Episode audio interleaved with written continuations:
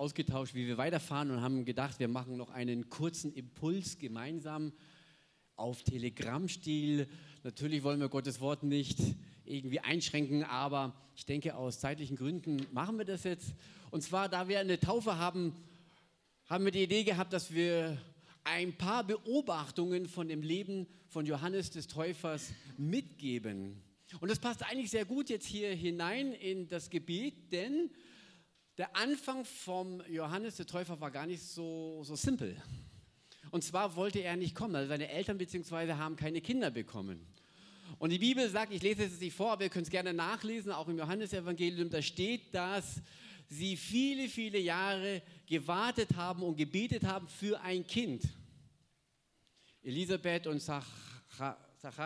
Zacharia. Ähm, und es kam der Tag, nach vielen, vielen Jahren, wo ein Engel ihnen erschienen ist und sagte, deine Gebete sind erhört, du wirst ein Kind kriegen, nenne es Johannes. Und vielleicht bist du hier heute Morgen, du betest auch schon lange für etwas. Und Gott will dir zusprechen, ich habe dich im Blickfeld persönlich bete auch für eine Sache schon seit über 20 Jahren und ich merke, wie der Heilige Geist mich ermutigt, auch dran zu bleiben und weiterhin zu glauben, dass Gott es erfüllen wird. Und ich bin überzeugt, wenn es dann soweit ist, dann wird es ein Segen für mich und für andere werden.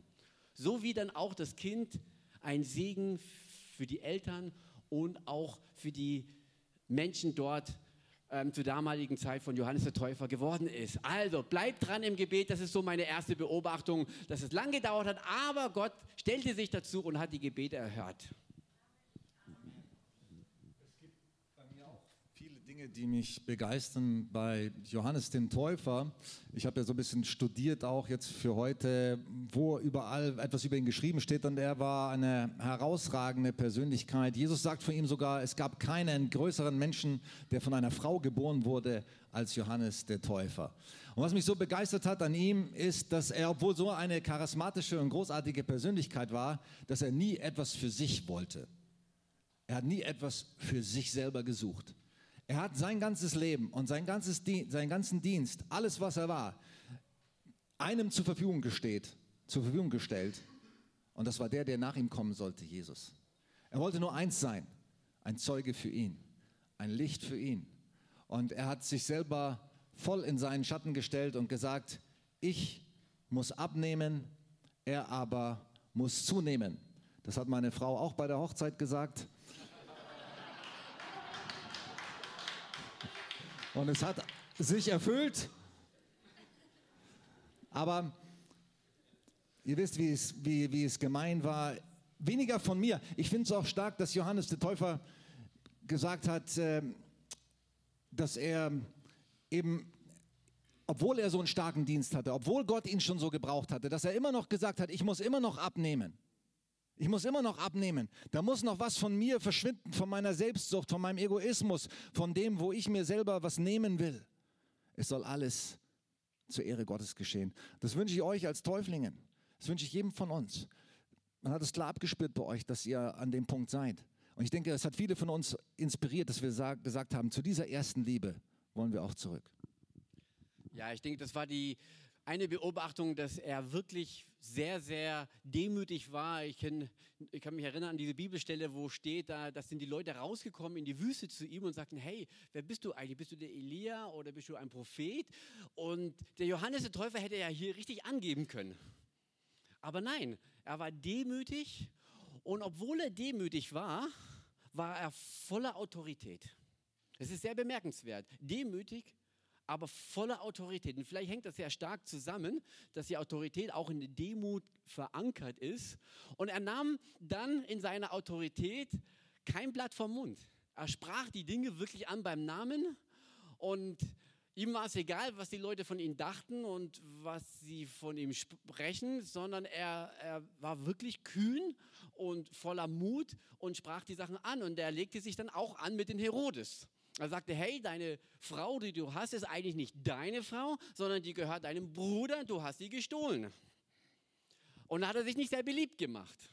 Und es war nicht so, dass der Herodes sagte, ja, das ist so ein kleiner Spinner da irgendwie auf der Wüste, vergiss ihn, sondern äh, er beschäftigte sich damit und es steht in der Bibel, seine Frau versuchte den Johannes der Täufer zu töten.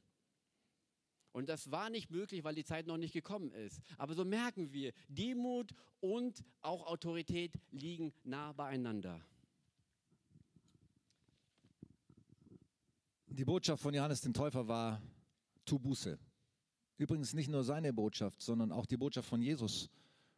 Er hat genau dieselbe Botschaft von Johannes dem Täufer übernommen. Tut Buße, denn das Himmelreich ist nahe herbeigekommen. Kehrt um, ändert euer Leben.